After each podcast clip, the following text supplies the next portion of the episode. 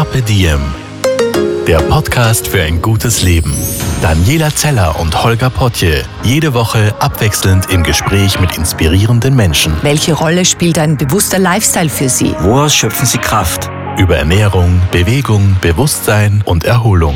Wie finden Sie die richtige Balance im Leben? Woran sind Sie gescheitert? Und wie sind Sie wieder aufgestanden? Wie gelingt Ihnen das? Was für Sie persönlich ein gutes Leben ausmacht. Carpe Diem. Heute mit der deutschen Poetry Slammerin und Bestseller-Autorin Julia Engelmann. Hallo Julia, voll schön, dass du Zeit gefunden hast und bei uns bist in unserem kleinen Podcast. Hallo Holger, vielen Dank für die Einladung. Man muss dazu sagen, wir sitzen jetzt gerade in der Bibliothek in der Lobby vom Frankfurter Hof in Frankfurt. Ja. Der Grund ist, äh, da ist Buchmesse und du bist dort auch Ja, und stellst ein neues Buch vor. ja, Genau. Bevor wir zu deinem neuen Buch kommen, Ja. stelle ich dir die, die Frage, die wir bei uns eingangs immer stellen. Ah, und jetzt kommt's Wasser. Sehr gut. und Kaffee. Und Kaffee, Uns ganz geht's wichtig. Uns geht's gut Ja. und der Kaffee ist schwarz. Richtig? Ja, mein Kaffee ist gerade schwarz. Ja. Huch, hattest du schon einen oder trinkst du keinen Kaffee? Doch, ich hatte schon einen, aber ich war gegenüber. Okay. Wie, trink, wie trinkst du deinen? Ich traue der Milch nicht mehr ganz so, aber...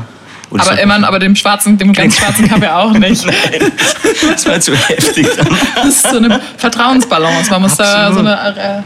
Äh, herzlichen Dank. Dankeschön. Danke.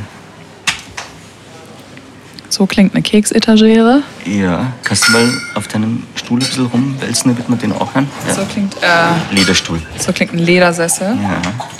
Ist aber gemütlich hier, finde Ist ich. voll. Ganz schön festlich. Ja. Irgendwie. Feierlich, königlich. Du musst es eh gewohnt sein, oder? Wenn man so viel auf Tour So ist. stellst du dir mein Wohnzimmer vor? Auch danke, Holger. Vielen Dank. Dankeschön. Danke. Genau, also wir kommen jetzt zur Einstiegsfrage Ja. zurück, die wir nicht gestellt haben. Ja. Und zwar ist es, äh, was macht denn für dich ein, ein gutes, ein glückliches Leben aus? Was braucht es da? Für mich ist es, glaube ich, eine. Hm. Ich, ich bin, ich kann, ich kann, ich kann, ich kann es so rum aufdröseln. Ich bin glücklich, wenn ich mich lebendig fühle und verstanden und auch das Gefühl habe, ich kann andere verstehen, also verbunden mit anderen Menschen. Ähm, dann fühle ich mich schon mal ziemlich, ziemlich glücklich. Wenn dann noch sowas wie frische Luft und Kaffee drin vorkommt ähm, und vielleicht Entwicklung oder ähm, neue Erlebnisse, dann, dann freue ich mich umso mehr. Da ist aber jetzt schon ganz, ganz viel drinnen in Wahrheit. Ne? Das heißt, einerseits äh, Natur, frische Luft, draußen sein, Ja, ist ein Teil davon. Dann gemeinsames Miteinander habe ich jetzt auch ein bisschen rausgehört aus dem Ja. Ganzen. Ja. Und die Leidenschaft zur Poesie wird wahrscheinlich auch irgendwie dazugehören. ja. Zum Schreiben. Ja, ist, ist, ist vielleicht der Teil, wo ich ähm, dieses so verstehen und verstanden werden Okay. ähm, und auch alles Schöne festhalten. Ähm, das ist für mich Poesie und, und ein sehr, sehr freier Raum. Ist für mich Poesie auch. Ja. Jetzt muss man ja sagen, dein Entwicklungsweg, weil auch Entwicklung vorkommen ist vorher, Mhm. ist ja mega ungewöhnlich, weil, also ich weiß nicht, ob alle die Geschichte kennen, aber bekannt oder berühmt wurdest du eben über einen Poetry Slam. Mhm. 2013 bin ich aufgetreten mit einem Gedicht und 2014 ist das Video, was schon ein halbes Jahr quasi im Netz rumgegammelt hat, äh, von vielen Leuten gleichzeitig geguckt worden. Und das war rückblickend für mich ein Urknall dafür, dass ich für alles, was ich jetzt machen kann. Genau, das war der Bielefelder Hörsaal Slam. Ich Genau. habe gerade nachgeschaut. Genau. Ja. Das Video auf YouTube wurde 12 Millionen Mal geklickt Ja. und da hast du äh, basierend auf One Day Reckoning Song Mhm. äh, einen Text dazu gemacht. Ja. Und der ist dann praktisch verzögert durch die Decke gegangen. Mhm. Und das Lustige dabei ist, ich nahm ja lange Zeit an, du hast dann einen Poetry Slam dann gewonnen und bist über Nacht praktisch berühmt und groß geworden. Dem war nicht so, du bist Vorletzte geworden Ja. bei dem Ding. Es war super unspektakulär. Du bist dann nach dem Auftritt einfach wieder zurückgegangen, wo du gesessen bist und Ja. Hast darauf gewartet, dass was passiert, aber das hat dann noch ein bisschen gedauert, oder wie?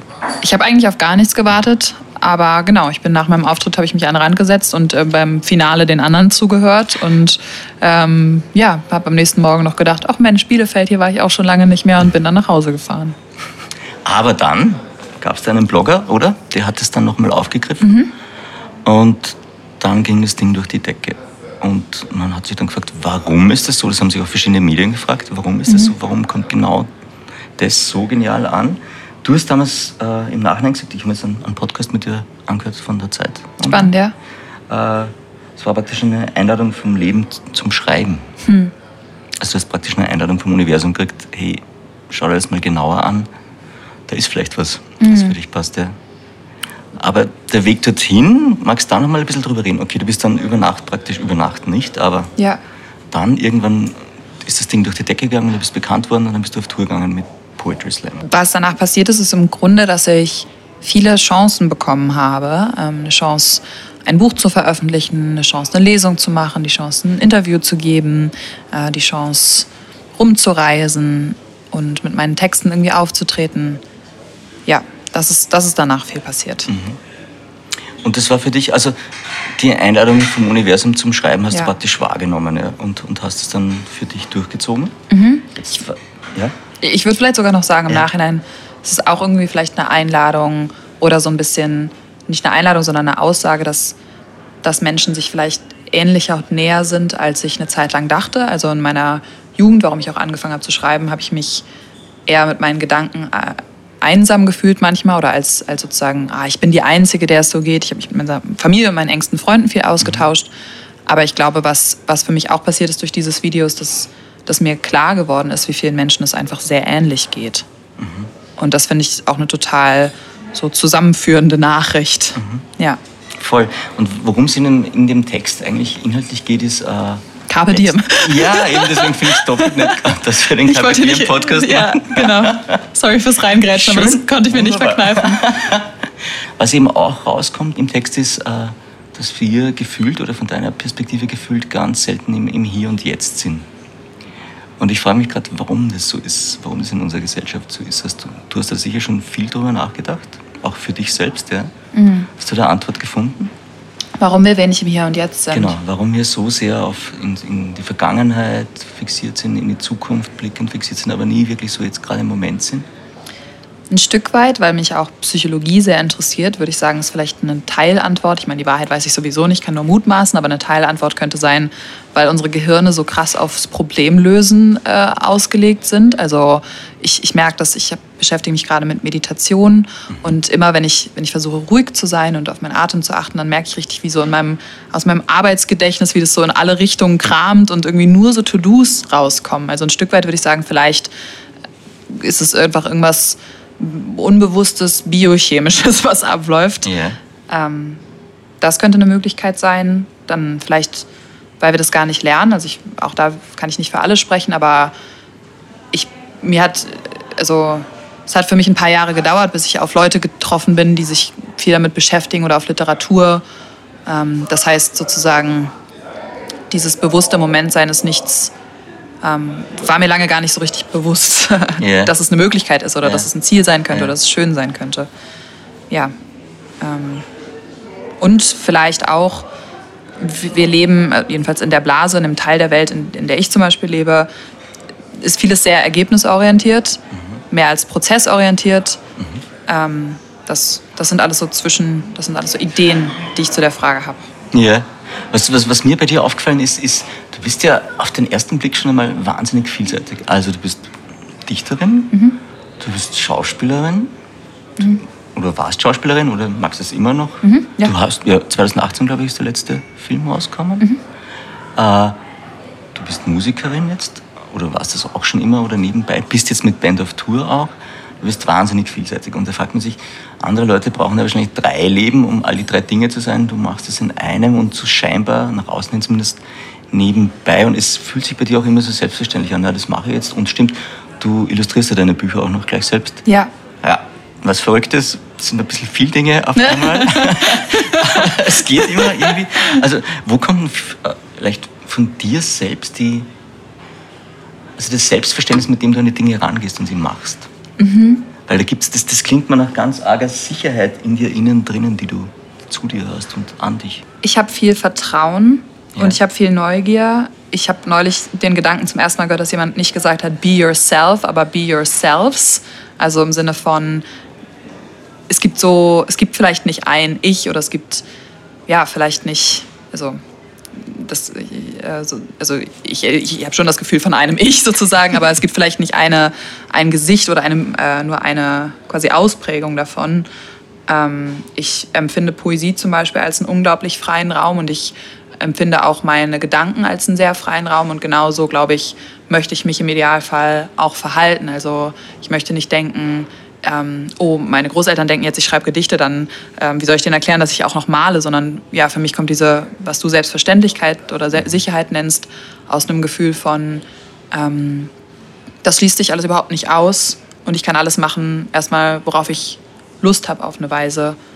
Und ich halte es auch so ein bisschen mit diesem, es gibt diesen äh, Theodore Roosevelt Man in the Arena Speech, ich weiß nicht, ob du das kennst. Nein, musst du erklären. Ja, es ist ein sehr, sehr langes Zitat, ich kann es nicht richtig gut genau sagen, aber sinngemäß geht's, sagt er, es geht nicht um, um den Kritiker, der quasi am Rand von der Arena sitzt und den kritisiert, der sich reintraut, sondern es geht eben den, den, um den Mann, der sich immer wieder aufs Neue in die Arena traut und versucht irgendwas zu erreichen und im besten Fall erreicht er was und, und ähm, ja, hat quasi tri den Triumph auf seiner Seite und im schlimmsten Fall hat er es wenigstens versucht und so gehe ich auch an viele Dinge dran. Also ich, ich würde nicht sagen, ich kann Schauspielern, ich würde auch nicht sagen, ich bin eine gute Sängerin, aber ich mache das unglaublich gerne und, und ja, das finde ich reicht. Voll. Und, und was für mich mitklingt, ist äh, also einerseits der Punkt Scheitern, den du sicher auch hattest. Ja, ja. Und aber auch gleichzeitig so, die, so null Angst vor Scheitern. Das heißt, hingehen, hinfallen, wieder aufstehen, abklopfen, weitermachen. Mhm.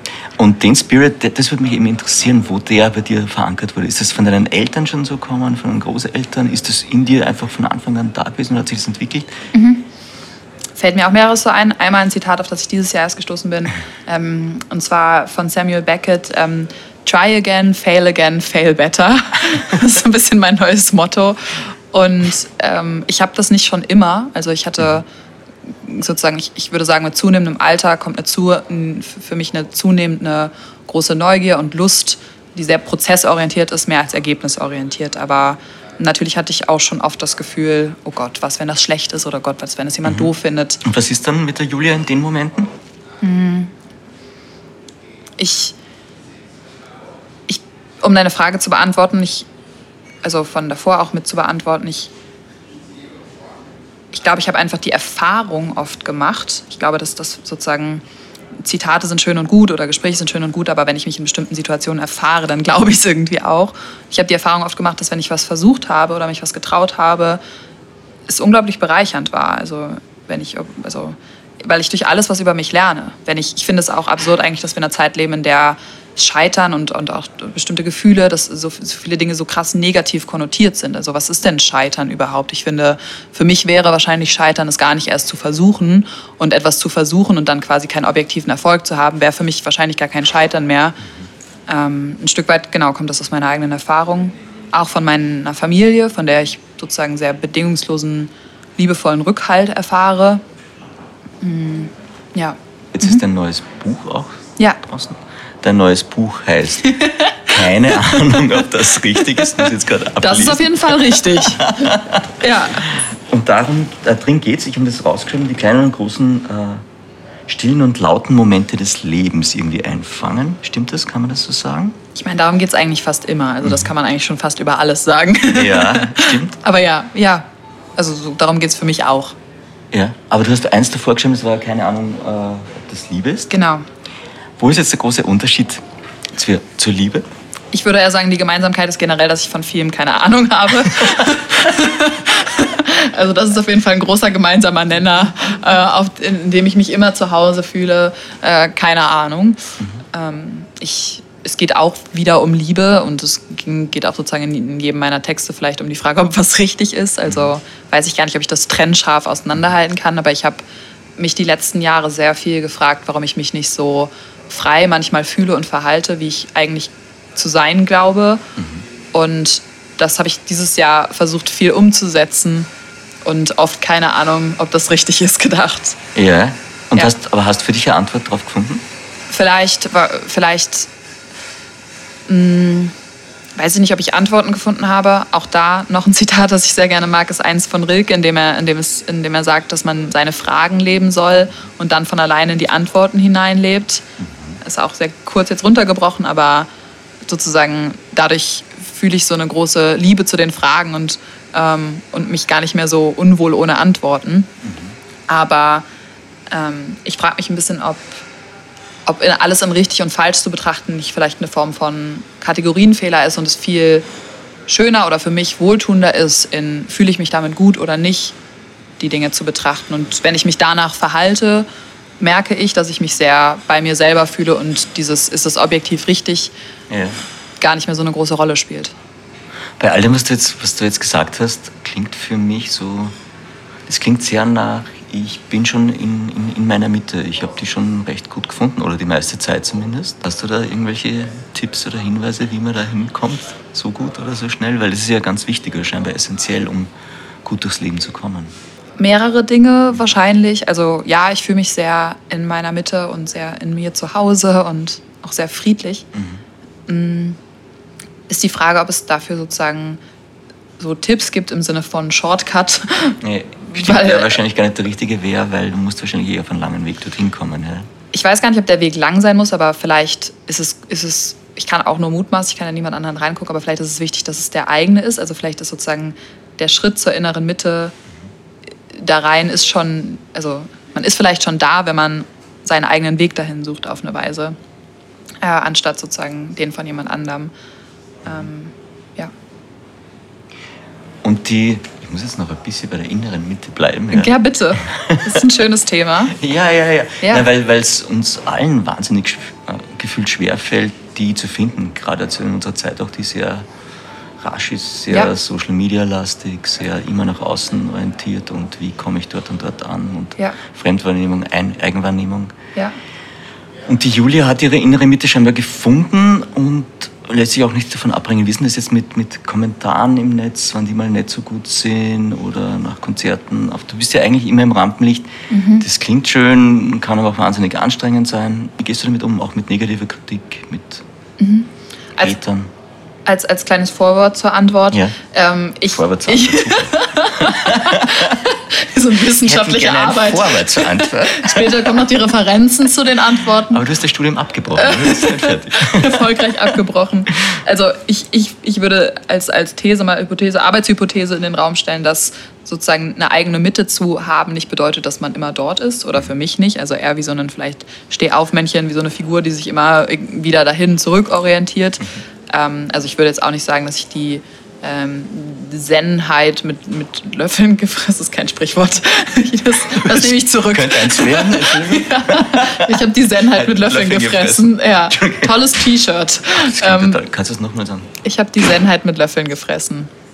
Aber habe ich nicht, wollte ich eigentlich sagen. ähm, also ja, das wollte ich noch sagen. Ähm, wie gehe ich mit Hatern um, hast du gefragt, oder mit, mit Kommentaren? Und auch, ist es anstrengend, im Rampenlicht zu sein? Oder war auf jeden Fall implizit in deiner Frage? Ja, und, und auch, äh, kostet das nicht alles wahnsinnig viel Energie und ja, muss man die aufwenden? Zahlt sich das aus oder ist das, wie ist da dein Zugang? Mhm. Mhm. Ich bin ja gar nicht so viel im Rampenlicht. Ja, ist, also, ist ja wirklich so. Also zum Beispiel. Also gefühlt bist du mehr im Rampenlicht als, als die Masse von uns, weil du einfach Bücher schreibst, weil mhm. du Auftritte hast. Das stimmt, aber Bücherschreiben ist auch ein sehr stiller, öffentlichkeitsferner Prozess auf eine Weise. Außer man ist auf der Frankfurter Buchmesse dann. okay, ich verstehe schon, was du meinst. Okay, ist schon okay. okay. Nein, aber sonst natürlich, du sitzt allein da und es kann, das kann auch sehr einsam werden, glaube ich, Bücher schreiben. Ja, ja das, das weiß ich gar nicht. Ich finde, es kann auch sehr einsam unter vielen Menschen werden. Ähm, also es kann sich auch sehr gut anfühlen, ein Buch zu schreiben. Aber was ich sagen will, ist sozusagen, für mich fühlt es sich immer gar nicht so unbedingt so an. An einem Wochenende wie diesem jetzt, ja, ich bin auf der Frankfurter Buchmesse, aber davor und danach bin ich ja auch irgendwie zu Hause. Mhm, genau. ähm, wie ich mit Hatern umgehe oder mit Kommentaren. Mhm. Erstmal unterstelle ich jedem eine gute Absicht. Mhm dann würde ich einen Unterschied machen zwischen Kritik und Hass. Also ich finde sozusagen, ähm, oder Kritik und schlechter Laune, ja. würde ich nochmal unter, untereinander voneinander unterscheiden. Ja. Äh, konstruktive Kritik finde ich was Wichtiges. Und wenn ich merke, dass sie mich total trifft, dann, dann ist das für mich auch ein Wegweiser, ob ich auf mein Gefühl gehört habe, zum Beispiel bei einer bestimmten Entscheidung. Weil in der Regel ich mich mit Dingen sehr, sehr friedlich fühle. Ähm, wenn ich gut auf mich gehört habe, also wenn ich zum Beispiel einen Text schreibe und danach denke, es besser, hätte ich es jetzt nicht machen können. Mhm. Und ich habe es wirklich aus meinem tiefsten Herzen so geschrieben, dann kann ich auch also sozusagen dann, ja, dann kann ich auch nichts besser machen. Dann macht mich Kritik auch nicht unruhig. Das ist so, was ich dazu denke. Das kommt auch wieder sehr aus der Mitte, ja, was du jetzt ja. gerade gesagt hast. Ja, interessant. Beschäftigt dich das, ähm, die Mitte? Ja, nein, ich finde das faszinierend, weil ja wirklich gefühlt äh, ganz viele Menschen auf der Suche nach der Mitte sind und nach der Balance und, und dafür Yoga machen und, und ja. tausend andere Dinge, Meditation. Ja. Und immer nur ganz kurz da sein können. Und, und dann gibt es halt einige, und die sind aber weniger, die halt scheinbar ständig dort wohnen ja, und daheim sind oder fast ständig. Und das ist dann schon beeindruckend. Also das ist jetzt nur beeindruckt von meiner Seite bin beeindruckt, aber ich finde es schön, dass es so ist und dass es so sein kann. Ja. Was glaubst du denn, was man braucht? Ähm, ich glaube, du brauchst was, was dich, was dich glücklich macht und was dir Aufgabe gibt, wenn ich jetzt schnell drüber nachdenke, was dich näher deiner Mitte bringen kann. Mhm. Und manchmal den, den Monkey in the Brain ausschalten, mhm. still machen können, mhm. lahmlegen können. Mhm. Das sind so Dinge, die, die Teile davon sind, vielleicht. Und wie würdest du den Monkey ausschalten? wie ich den Monkey wahrscheinlich eh auch versuchen mit Meditation oder mit, mit etwas, das mir so viel Freude bereitet, dass ich dann dass ich den vergiss oder dass der dann auf Urlaub ist kurz. Das könnte sein. Allerdings drehen wir jetzt gerade die Situation um. und du bist dran. Ja, ich finde das interessant. Ich, äh, ja, ja, ja, ja. na voll. Ja. Was ich interessant finde, ist, dass, dass du äh, positive Grundeinstellung zu den Dingen generell zu haben scheinst, die Aha. ganz stark da ist und über die du gar nicht nachdenkst, sondern die ist da. Und das ist total schön. Also du könntest ja genauso auf die Dinge sagen und sagen, alles ist schlecht, alles ist schwierig, alles ist scheiße, boah, alles ist zart. Das machst du nicht. Du hast dich entschieden, die andere Seite zu wählen oder das war das gar keine Entscheidung, sondern ist von Grund auf in dir so programmiert vielleicht? Mhm. Oder warst du schon mal ganz anders? Ja, ganz anders nicht, glaube ich. Mm, aber ich glaube schon, dass es eine, eine, halt, also eine Einstellungssache ist, die, ähm, die ich bewusst entscheide und die vielleicht auch eine Form von Training erfordert. Ja, ist ja. das anstrengend?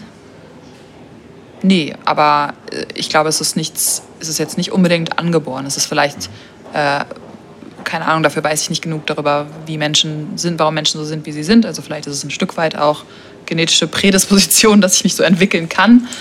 Aber ähm, ich so beschäftige mich schon sehr viel, auch durch meine Mutter, die ist äh, positive Psychologin im weitesten Sinne, mit, mit meiner Einstellung. Und ich merke, dass ich, ähm, dass, ich, dass ich das schon in der Hand habe, aber dass es eben Training erfordert. Ja. Mhm. Mhm. Aber es scheint zu funktionieren. Ja. Es kommt auch rüber, das ist schön. Das ist angenehm, dann kann man sich zurücklehnen. Ah. Aber was ist denn jetzt, was ist denn jetzt für, für jetzt muss ich wieder zum Mikro, sonst bin ich zu leise. Was ist denn für dich äh, gefühlt vom, vom Alltag her jetzt in Punkte, weil unser Magazin eben auch auf, auf vier Säulen aufbaut und ja. eins davon ist äh, Ernährung. Ja. Was kannst du uns darüber erzählen? Wie ernährst du dich? Was schaust du? Was ist dir wichtig? Mm, das wechselt immer, ehrlich gesagt. Es ist irgendwie, ich, ja, da, ich, da, da kann ich jetzt nicht mit einem Rezept vor die Tür ja. gehen. Aber du schaust auf deine Ernährung, du bist da ganz bewusst dabei oder ist es okay, jetzt habe ich wenig Zeit, jetzt esse ich das und dann wieder mache ich eher gesunde Phase und mache mal Detox und da, da, oder ist das? Also alles ein bisschen sozusagen. Ich habe auf jeden Fall schon alles Mögliche auch für mich ausgetestet, also mal mehr Zucker, mal weniger ähm, und sowas. Mm, ich versuche da sehr mm, milde zu sein, also mir nicht zu großes Regelwerk aufzuerlegen und ähm, zu genießen mhm. auch, ja. Wie ist es mit Bewegung? Mag ich. Ja. Mhm, ich versuche viel Fahrrad zu fahren oder ich fahre viel Fahrrad. Was hast du denn für Fahrrad? Ich habe ein Rennrad seit diesem Jahr. Eklar. Ja, weiß ich gar nicht, aber ja. Ist es ein altes Rennrad oder ein neues? Also neues. Okay. Also wahrscheinlich nicht, nicht hipsterig. Genau, kein, kein nee, Hipster-Rennrad. Nee, genau, damit kann ich kein, ähm, keine, äh, kein Jutebeutel gewinnen. ähm, ich fahre ein, ja, ein Rennrad einfach, weil ich mir, weil ich das als, als Freizeitsport manchmal mache. Ich mache sehr viel Yoga. Ähm, Wie lange machst du Yoga schon? Das ist schon lang da? Schon ein paar Jahre auf jeden Fall. Mhm. Warum? Weil es mir gut tut. Also angefangen habe ich es, weil es mir meine Freundin empfohlen hat, mhm. Von der ich immer das Gefühl hatte, die strahlt so unglaublich. Und es war bestimmt nicht nur das Yoga, aber das hat mir auf jeden Fall das Yoga sehr gut verkauft. Und dann habe ich es angefangen und hat mir einfach, es hat mir immer gut getan und es tut mir immer wieder gut. Ich habe auf jeden Fall Phasen, in denen ich das mehr und weniger mache, so wie vielleicht viele Leute mit vielen Sachen. Mhm Mm, Aber es gefällt mir so sehr, dass ich dieses Jahr eine Yoga-Lehrerausbildung auch gemacht habe. Also ich bin jetzt Hobby-Yoga-Lehrerin auch. Moment, Ja. Hobby-Yoga-Lehrerin oder Yoga-Lehrerin? Nee, ich bin Hobby-Yoga-Lehrerin. Ich glaube, Heißt? durch die Ausbildung weiß ich noch viel mehr, wie, wie viel Aufwand das erfordert, wirklich aktiver Yoga- Yoga-Lehrer zu sein. Da Das heißt- einen großen Respekt vor. Das war dann praktisch ein Workshop oder war das doch die ganze Ausbildung? Die dauert ja, glaube ich, ein paar Monate oder bis dann wirklich durch bist? Genau, ich habe so eine Intensivausbildung in einem Monat gemacht, Ah ja. aber ich habe schon eine Ausbildung. Das heißt, du dürftest jetzt Ich dürfte jetzt hier heute eine Klasse, hier am Frankfurter Hof im, in der Bibliothek eine Klasse anbieten. Ja. Ja, cool. Okay. Aber dann scheint dir das doch sehr wichtig gewesen zu sein, weil sonst hättest du das jetzt nicht so durchgezogen. Ja. Entschuldigung, und gleichzeitig, dass du sehr schnell Dinge nachgehst, wenn sie dich interessieren. Möglicherweise auch. Ja. Ja. Kommt drauf an. Ja. Moment, auf was kommt das an? Naja, im Nachhinein sieht es dann immer so einfach aus, aber es Ja. hat mir auch schon, ist mir schon mehrere Jahre durch den Kopf gegeistert, dass ich mir mal gerne eine Yogalehrerausbildung machen würde und genau. Ich finde das so faszinierend, weil das gefühlt wahnsinnig viele Menschen gerade machen. So nebenbei dann die Yoga-Lehrerausbildung. Ja, ich habe gehört, irgendwie in New York kommt, äh, es stimmt vielleicht nicht, ist vielleicht nur so eine intuitive Statistik, aber auf ein, ein, eine Person, die dort lebt, äh, nee, auf vier Personen kommt ein Yogalehrer. Ja. Also es ist auf jeden Fall kein Markt, der neue Mitarbeiter braucht, deswegen bin ich mir, äh, dessen bin ich mir auch bewusst. ja, das, äh, Stimmt, wie ist es mit, mit Kochen? Kochen? Was meinst du? Wie Kannst viele Köche kochen? in New York auf Ja, wie viele wie viele Einwohner kommen? Ja, wenn du die Statistik jetzt hättest, das würde mich Oh, da kann ich beeindrucken. mir gerne eine ausdenken. Also da tippe ich äh, auf, alle, auf, auf jeden Zehnten äh, kommt ein Hobbykoch äh, und auf jeden 50. kommt ein richtiger Koch. Und wenn du zur deutschen Statistik beitragen würdest, Mhm. bist, du, bist du begeisterte Köchin? Kochst du gerne? Bist du gut? Ähm, oh, wow. Ähm, das ist auf jeden Fall das Formular, was man ausfüllen muss, um in die Statistik zu kommen. Ich, ähm, ich, bin, sehr, ich bin für mich ein effizienter Koch im Sinne von, mh, ich mache, was ich kenne und was, was, irgendwie, was, was schnell geht tatsächlich. Ich, bin jetzt, ich bewundere das, wenn Menschen sagen, oh, ich, dann koche ich da zwei Stunden und es entspannt mich total. Das, das bewundere ich. Das, das, Das ich, das Gen habe ich nicht. bekommen. Okay. Aber mit Freunden zusammen koche ich gerne. Also ich, ich, ich, die schönsten Gerichte koche ich eigentlich mit anderen zusammen. Ah, aber da geht es um was anderes. Da geht es um gemeinsam was erschaffen und dann Freude dran haben und gleichzeitig miteinander interagieren. Ja. Und Ja. Man könnte jetzt auch einen Teppich zusammenweben, aber das ist irgendwie schwieriger. ist schwierig, aber vielleicht auch eine schöne Herausforderung. Ja, Für nächstes Jahr dann. ja. Es ist lieb. Okay, das heißt, äh, ja, also wenn man der Kochbuch zu Weihnachten schenkt, ist es bedingt schön für dich. Ich freue mich total. Sieht bestimmt auch super aus in meinem Regal, aber ich sozusagen, wenn mich meine Oma dann das Jahr drauf fragt, wie oft ich reingeguckt habe, dann vielleicht nicht so oft. Wie viele Bücher stehen in deinem Regal zu Hause? Ähm, mehr als ich gelesen habe. Wahrscheinlich gute, weiß nicht, habe ich lange nicht durchgezählt, habe ich noch nie durchgezählt. Hast du ein bisschen das Sammlergehen in dir oder ist das. Wirklich so. Nein! Wir sitzen gerade in der Das Bibliothek. ist eine Intervention. haben deine Eltern dich ange haben meine Eltern dich angerufen? Ähm, um Schaut so schlimm bringen. aus daheim? Nee, ich habe gerade erst letztes Jahr mein, äh, meine Wohnung Marie Kondot. Ähm, also ich, ich versuche bewusst Dinge zu haben, aber ähm, ich, bin, ich, bin, ich bin jemand, der. Ich, ich denke mehr, dass ich Minimalist bin, als ich einer bin. Mhm. Also kurze Erklärung, Minimalismus ist angesagt. Das heißt, runter reduzieren, anschauen, was brauche ich wirklich. Fände ich toll, kann ich aber nicht ganz. Also, aber sozusagen, ja, in, in meinem Selbstbild steht es drin, aber in, meinem, in der Fremdwahrnehmung nicht. Wenn ich mir jetzt gerade deine Sachen anschaue, äh, ja, Das ist mein ganzes Gepäck. ich wollte gerade sagen, Travel Light. Ja, aber auch wenn, nur weil ich mir Mühe gebe. Ich bin auch schon mal zu so zwei Tagen, zwei Tagesausflügen mit einem ganz großen Koffer ge gegangen. Okay. Ja, Aber an sich kannst du dem was abgewinnen. Nicht zu viel mit. mit total. Ist total befreiend, total angenehm. Aber es kostet mich ein bisschen Kraft. Ja, Okay. oder Konzentration. Aha. Also, um die Intervention zu beantworten, ich habe äh, eine Menge Bücher Ja. und ansonsten auch einige Sachen. Das wird ja immer interessant. okay, ganz kurz noch die Zwischenfrage. Was, was findet man noch bei der Julia außer, außer den Büchern, was sie sammeln würde oder was sie gerne anhäuft? Zitate. Ähm, Die hängen dann an Zetteln an der Wand? Ja. Oder? Wirklich? Ja. Okay. Und es ist wie so eine große Zitate-Wolke, die irgendwie entsteht. Ja. Ähm, ich Zitate Wolke ist ein schöner Begriff übrigens. Ich hab- Schönes Bild. ich denke ja immer, ich habe nicht viele Sachen. Also wenn ich auch, ich habe wirklich nicht viele Sachen. Ich, ich sammle Bastelsachen tatsächlich, beziehungsweise ich bastel viel. Da habe ich, hab ich eine ganze Menge. Also ich habe viele Farben, Stifte, Leinwände, Zeitschriften, aus, aus denen ich die Bilder benutze. Du machst Collagen und malst. Genau, ja. Okay. Was habe ich noch? Was habe ich eigentlich?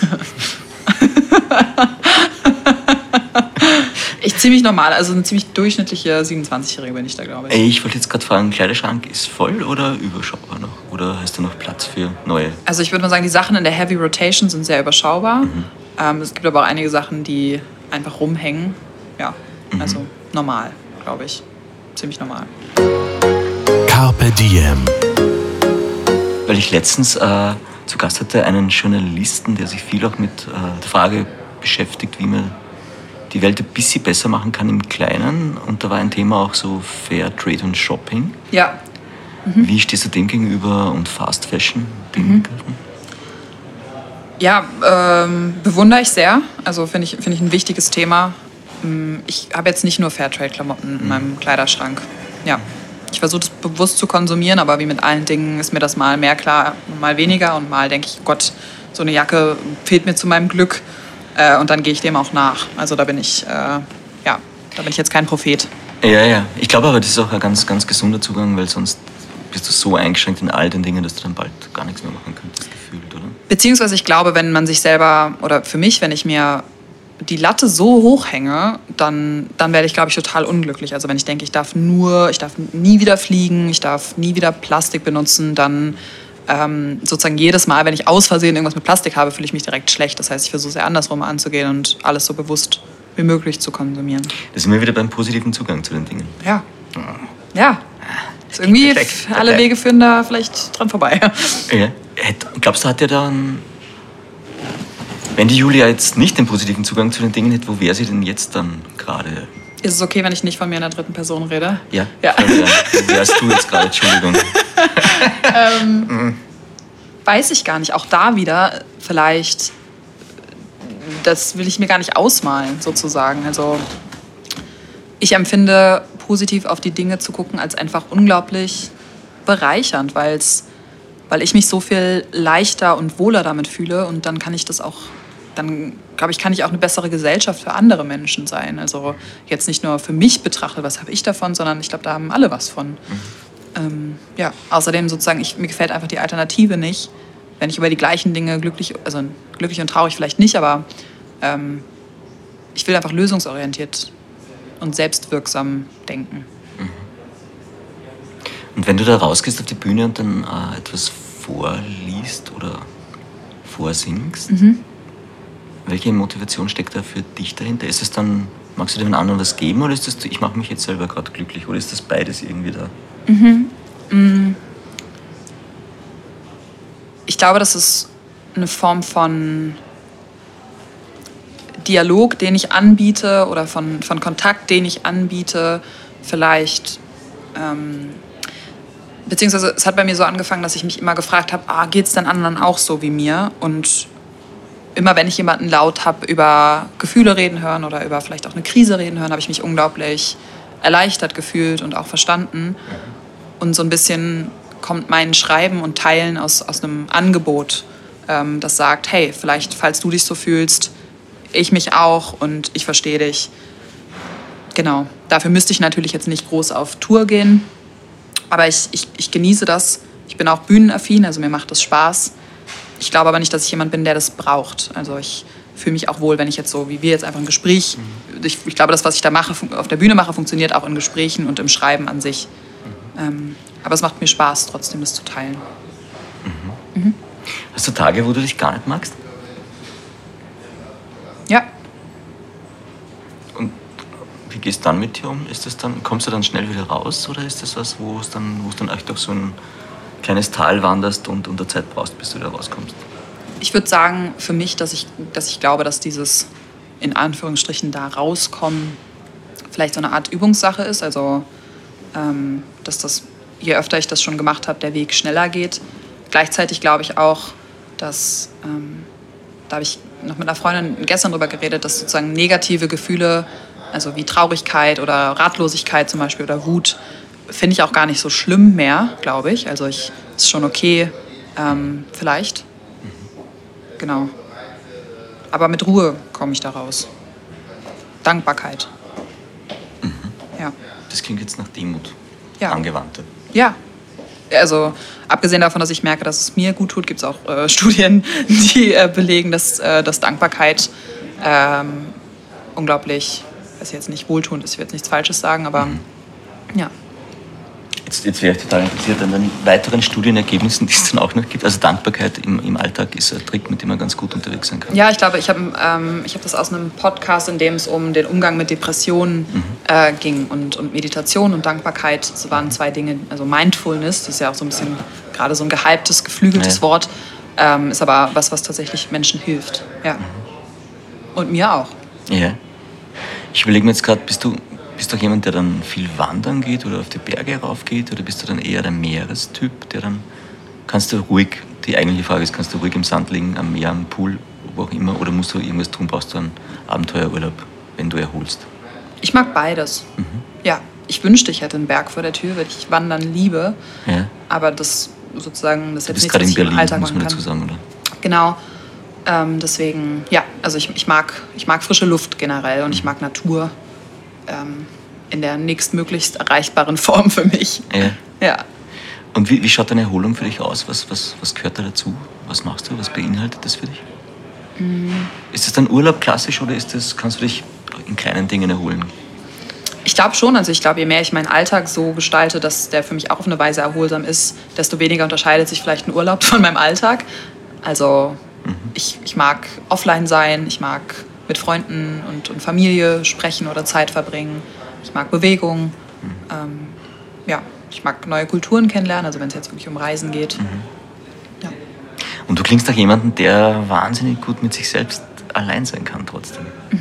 ja, bin auch schon mit mir alleine in Urlaub gefahren. Wohin? ähm, ich war schon in, äh, in London, ich meine, da waren auch viele andere. ja. In Portugal. ja. Ja. Aber es klingt jetzt nach Destinationen, wo du beides hast, wo du einerseits wahnsinnig viel Kultur hast, beziehungsweise auch schöne Architektur. Und aber auch Leben, weil Portugal, da geht es voll ab vom Leben her und in London hast du halt auch ziemlich viel Rush. Und also das stimmt. scheinst du dann schon zu brauchen. Oder ist er Teil von dem, wo du dich wohlfühlst? Das waren jetzt, also ich fühle mich an vielen Orten wohl. Ja, das stimmt. Ich, ich fühle mich mit mir selber äh, wohl und dann auch an vielen Orten. Ja, aber weil es eigentlich nicht selbstverständlich ist, also weil viele jetzt nicht gut mit sich allein sein können. Das ist so schade, oder? Weil Ja, jeder ist doch mit sich alleine auf eine Weise. Absolut, und am Ende bist du sowieso mit dir alleine, genauso wie bei der Geburt. Am Anfang und währenddessen eigentlich irgendwie auch ein bisschen. Naja, währenddessen, ja. ja. Na, also ein Stück weit sozusagen, man findet ja immer nur in den, auf einer, äh, ist eine philosophische Frage, aber Ja.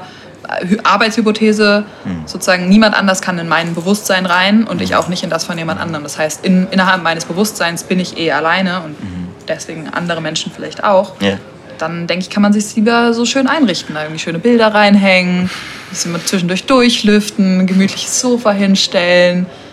Ja, aber dann gibt es wieder Menschen, die man trifft, äh, mit denen man zumindest äh, für Zeit lang immer wieder verschmelzen kann, oder? Wo sich das dann aufhebt, das Singuläre, und wo man sich dann denkt, so, hm, das ist jetzt so ein Flow da, der ist ganz speziell. Das auf jeden Fall, aber weil du meintest, sozusagen Ja. viele Menschen können nicht gut mit sich alleine sein. Ja. Das finde ich so, so, das macht, mich, das macht mich echt traurig, weil ich denke, erstens, das müsste nicht so sein und zweitens, Ja, aber dann gib uns mal ein Rezept fürs nicht einsam sein, wenn man mit sich allein ist.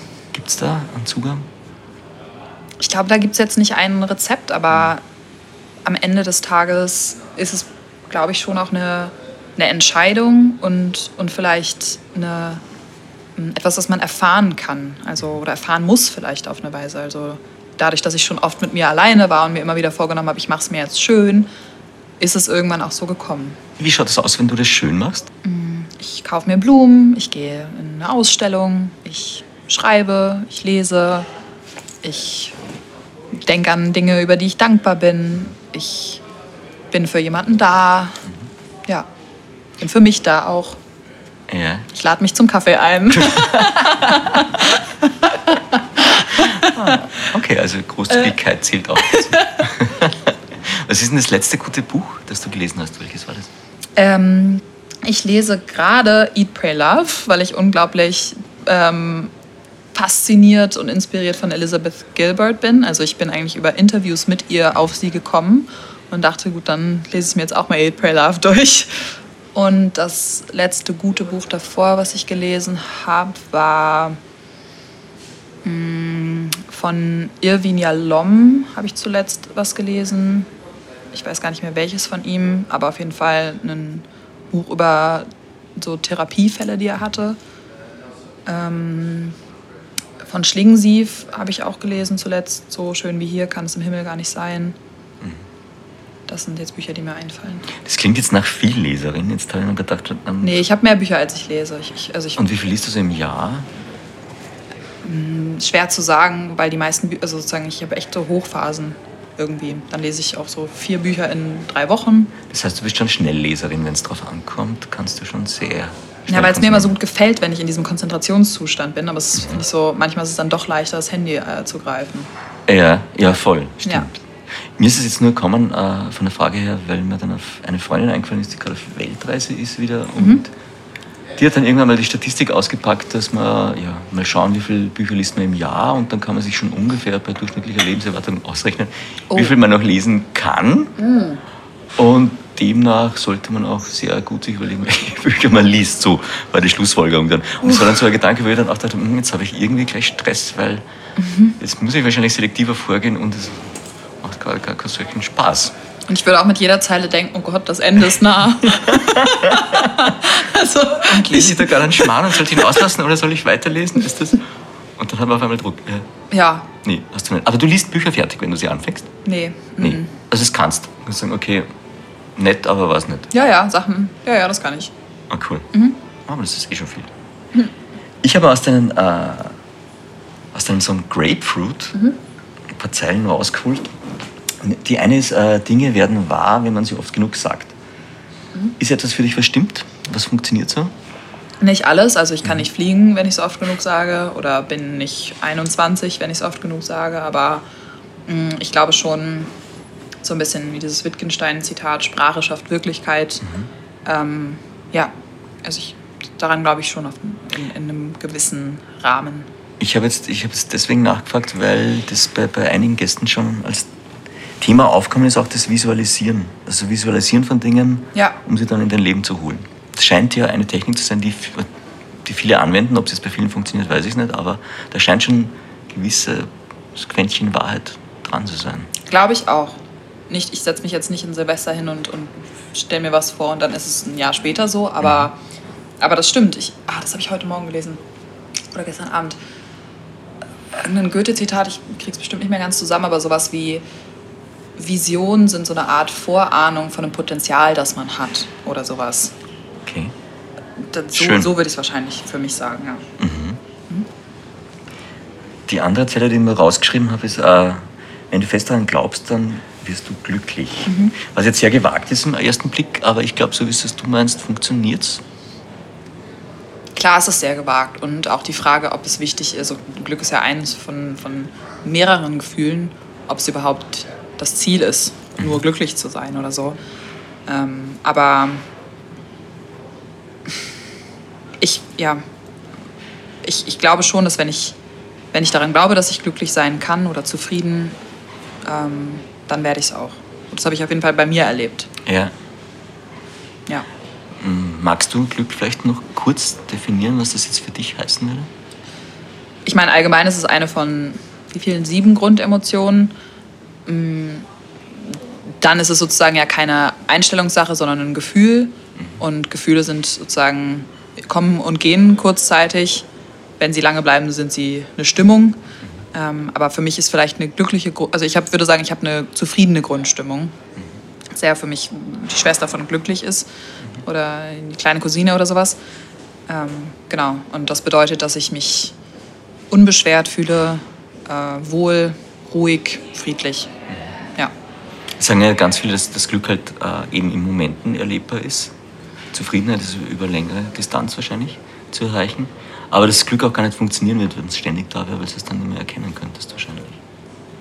Ja, ich glaube, also, oder zumindest genauso, ja, ich glaube nicht, dass es, ähm, das ist das Einzige, also es, es, darf auch, es macht auch keinen Sinn, verbissen glücklich sein zu wollen. Ich glaube, das widerspricht sich total. Das mhm. ist irgendwie wie mit einem äh, Boot einen Berg hochkommen zu wollen. Mhm. Ja.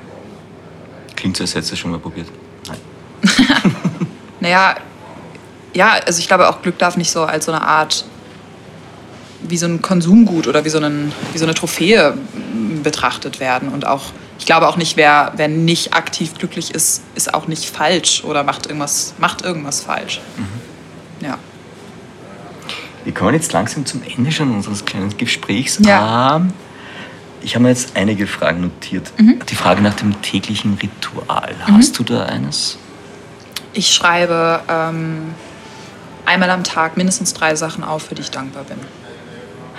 Mhm. Mhm. Ah, wie hast du es entdeckt? Warum machst du es? Wie habe ich das entdeckt? Ah, es begegnet mir immer mal wieder. Also meine Mutter hat mir das schon mal erzählt, die ja auch Psychologin ist. Mm, ja, ich stoße da immer mal wieder drauf, dass das Menschen irgendwie machen oder sagen, dass sie es empfehlen. Du findest pro Tag locker drei Dinge, für die du dankbar bist, oder ist es manchmal schwer? Locker. Ja. Was, was gehört denn da dazu? Was ist, wie groß ist da der Kosmos? Das geht von ganzen kleinen, von Kleinigkeiten bis. Also sowas wie, dass ich heute Morgen aufgewacht bin und atmen kann, bis hin zu, boah, der Kaffee war heute mega lecker, bis hin zu voll das schöne Gespräch mit XY gestern. Und jetzt sind wir schon über drei hinaus und das sind eigentlich fast Sachen, die ich jeden Tag sagen kann. Mhm. Ja. Stimmt. Ja. Die andere Frage ähm, ist die Frage nach einem Zitat oder einem Sage, einem Satz, der dich schon dein Leben lang begleitet oder immer wieder dort aufpoppt in mhm. deinem Leben, wo du denkst, okay, der ist wichtig für mich? Mhm. Zwei Texte fallen mir dazu ein. Einer ist eben der, den habe ich auch schon angesprochen, von Rilke, ist ein Auszug aus, seinen, aus, aus Briefen an einen jungen Dichter. Und das, den Abschnitt, den ich meine, heißt Über die Geduld.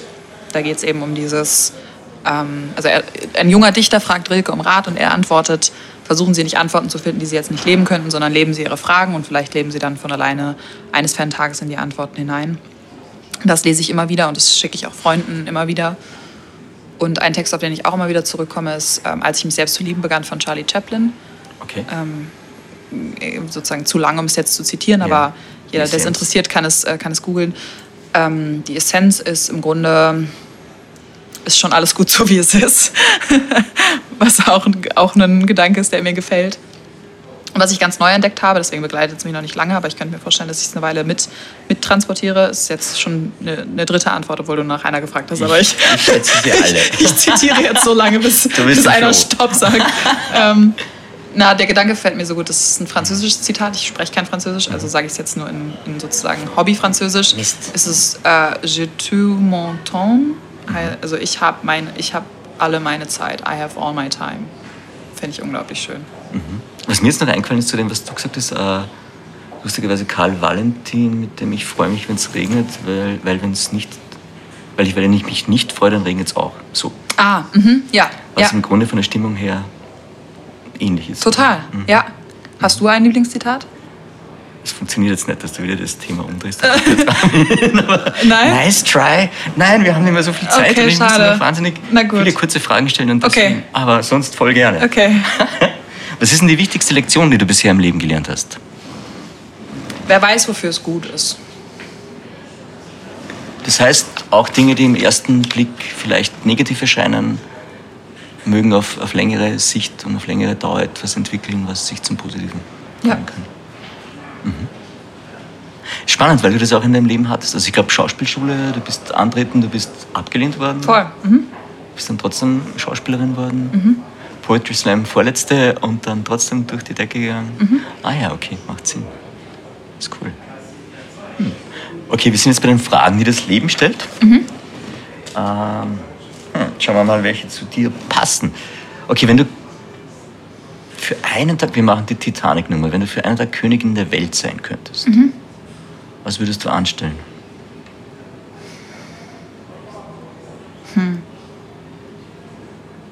Weiß ich nicht, wird wahrscheinlich. Boah. Weiß ich nicht. Vielleicht gut, dass ich nicht bin. Du würdest auf einen Job verzichten, so klingt das jetzt gerade für mich. Ich würde vielleicht an jemanden geben, der wüsste, was, was zu tun ist. Ja. Okay.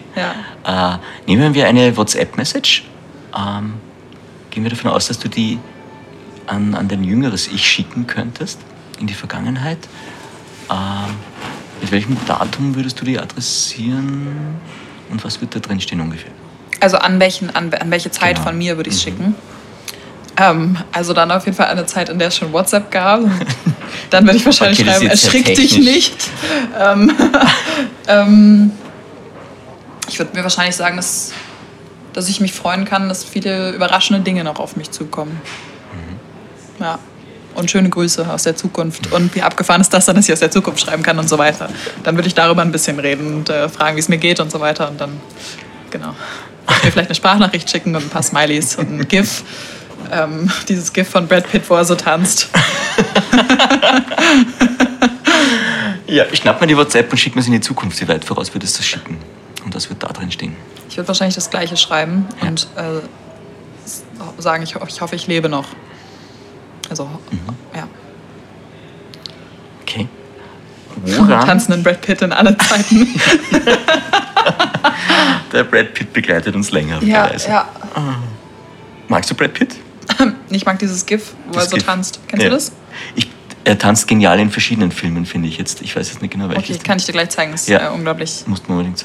Und es ist ein Lebensgefühl, was er da ausdrückt. Ja. Okay, cool. Ja, bitte zeigen. ja. Ähm, was würdest du tun, wenn du nicht müsstest? Sprich, du bist finanziell aus dem Schneider und du kannst dein Leben so gestalten, wie du es gestalten kannst. Jetzt sagst du, ich mache das eh schon wahrscheinlich. Ja, sagst Mhm. Ja. du das wirklich? Aber bist du finanziell aus dem Schneider? Ich, ich lebe so, wie ich, glaube ich, unter allen möglichen Bedingungen leben würde. Ich würde sagen, ich bin sehr bescheiden. Ähm, ja, ich würde wahrscheinlich meinen Alltag ziemlich genauso gestalten. Okay. Woran erkennen andere deine Eitelkeit? Weiß ich nicht. Ähm, Bist du eitel oder, oder schätzt du das gar nicht so ein? Bist du da eher sehr entspannt? nö, ich bin bestimmt normal eitel. Hm, ja. Ist okay. Kleine Spleens, kleine. Nee. Ach so, sowas meinst du? Sowas Ja, wie ähm, man. Du hältst halt wieder Reden vor dem Spiegel. 15 Minuten. Immer wenn meine Freunde mich wieder eine Oscar-Rede vom Spiegel halten sehen, daran erkennen die das genau. Und die sagen, Julia, bitte, das ist heute schon eine dritte Dankesrede, du hast doch gar nichts gewonnen. Äh, dann, dann weiß ich, ist jetzt war jetzt einer zu viel. Schön. Ja, Wann hast du das letzte Mal getanzt? letzte Woche Wo? in einem Club. Ah ja, also klassisch. Rausgehen. Sie so ganz keine klassische Musik, aber ein klassischer Club. Ja. Aber es könnte ja auch sein, dass du die Spiegelnummer daheim machst oder die. Ich tanze schon manchmal so innerlich, wenn ich ein gutes Lied höre. Mhm. Ja. Mhm. Oder so ein bisschen so mit dem Fuß und den Händen, wenn ich irgendwo bin. Aber so richtig, ja, letzte Woche. Welcher Song war denn das, zu dem du getanzt hast? Weiß ich nicht. Weißt du mal? Hab ich, hab ich, das Hat dich ein namenloser Song. Ähm, aber sonst mag ich, warte mal, wozu habe ich denn zuletzt getanzt? Was ich ja immer wieder gut finde, ist ähm, Crazy on You von Hart. Mhm. Ähm, und die Bleachers höre ich sehr viel. Da, dazu muss ich innerlich tanzen. Ah, wobei lernst du am meisten über dich selbst? Bei allem. Was du an, anfasst, was du tust, lernst du was. Ja, ich glaube, dass, dass ich durch alles was über mich selber lernen kann. Mhm. Ja. Aber das ist gleichzeitig äh, beinhaltet das, du verlässt scheinbar öfter deine Komfortzonen. Also das passiert schon in regelmäßiger Folge. Jetzt würden alle sagen, es macht mir voll Angst und es ist voll anstrengend, aber bei dir wirkt das so eh klar. Sicher mache ich das, passt. in, aus, in, aus meiner Komfortzone Mhm. rauszugehen. Ich finde es fast eher anstrengend, da drin zu bleiben. Aber da bist du ja dann immer angreifbar und da ist die Unsicherheit und die strahlst du überhaupt nicht aus. Das ist bei dir so, vielleicht macht dir das nicht unsicher, wenn du aus der Komfortzone rausgehst. Möglicherweise ist es bei dir anders gepolt. Was, also. Und, und wenn, was ist denn so schlimm daran? Also. Ja, klar bin ich auch manchmal unsicher, aber ich bin halt auch ein normaler Mensch irgendwie. Also. Das gehört ja irgendwie dazu. Ich finde, also ich finde, es liegt auch eine gewisse Stärke in Verletzlichkeit. Ja. Was würdest du wagen, wenn sich deine Risikobereitschaft über Nacht verzehnfacht hat? Fallschirmspringen? Du hast noch nie Fallschirmsprung gemacht? Nee. Hab mal einen abgesagt. Ich hatte den erst zugesagt, Wirklich? weil ich dachte, das ist Paragliding. weil ich die Vokabeln falsch verstanden habe, habe ich zu meinen Freunden gesagt, ja klar, gehen wir Skydiven, voll. ähm, und dann war ich aber diejenige, die unten, unten stand und die ähm, Fotos gemacht hat von denen, die dann zurückgekommen sind. Was ist in dem Moment passiert in dir drinnen? Das war dann so No way, Jose, oder? Was heißt das? Äh, geht sie sicher nicht aus für mich? Ja, nee, Ahnung. mm, mm, nein, danke. Ich hänge an meinem Leben. Okay. Heute nicht. Ja. Höhenangst hast du aber nicht. Also nicht, nicht unnormal, aber bin jetzt auch keine, keine Bergziege quasi. Ja. Was ist schöner für dich, von zu Hause abreisen oder zu Hause ankommen? Beides. Beides schön. Je nachdem wann. So, sorry, möchtest du eine Antwort? Na, wieso? Nein. Alles klar, beides ist. Ja, es ist irgendwie so zur, oder? Wenn ich mich sehr neugierig fühle, dann freue ich mich total auf Reisen zu gehen. Und wenn ich mich dann irgendwie sehr erfüllt fühle, dann freue ich mich total zurückzukommen und zu denken, ach krass, ja, stimmt. Total vergessen, wie schön es hier ist. Ja.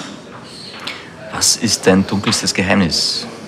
Gut, dass du fragst. Ich wollte schon lange drüber sprechen. Das sind auch wirklich, das sind die Sachen, die man wirklich am Freitagmorgen gerne raus diskutiert. Ähm. oh, ich äh, habe zum Glück keins, was mich jetzt irgendwie.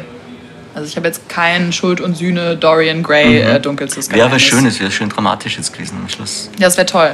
Das wäre jetzt genau der richtige Moment gewesen, um. Ja. Ja, nee, keine. Hab, nee. Abschlussfrage: Was bedeutet Carpe Diem für dich? dankbar zu sein für jeden Moment und achtsam zu sein mit jedem Moment. Voll schön. Vielen Dank für deine Zeit und, und alles, alles Gute jetzt auch mit dem neuen Buch. Vielleicht magst du es nochmal erwähnen. Danke. Ähm, mein neues Buch heißt, keine Ahnung, ob das richtig ist und Das stimmt, ich habe keine? Ahnung, ob das richtig ist. Musste nachgucken, wie heißt es nochmal. äh, ja. Genau, und äh, die letzten waren alle, ich glaube, Bestseller beim Goldmann Verlag, die rausgekommen sind. ja, Ich schätze mal, dem wird es ähnlich ergehen. mal schauen. Ja. Alles, alles Gute für dich. Und, Danke. Ja, viel Spaß bei der Frankfurter Buchmesse. Danke. Dankeschön. Mehr von Carpe Diem gibt es auf Soundcloud, iTunes, Google Play oder Spotify. Jetzt abonnieren und liken. Das Carpe Diem Magazin erscheint alle zwei Monate. Besucht auch unsere Social Media Portale auf Facebook, Instagram und YouTube und unsere Website carpediem.live. Carpe der Podcast für ein gutes Leben. Wenn euch diese Episode gefallen hat, dann schenkt uns doch eine 5-Sterne-Wertung auf Spotify, iTunes und Co. Nächste Woche Daniela Zeller im Gespräch mit der 5-Elemente-Ernährungsberaterin und Supito-Gründerin Andrea Scholdan.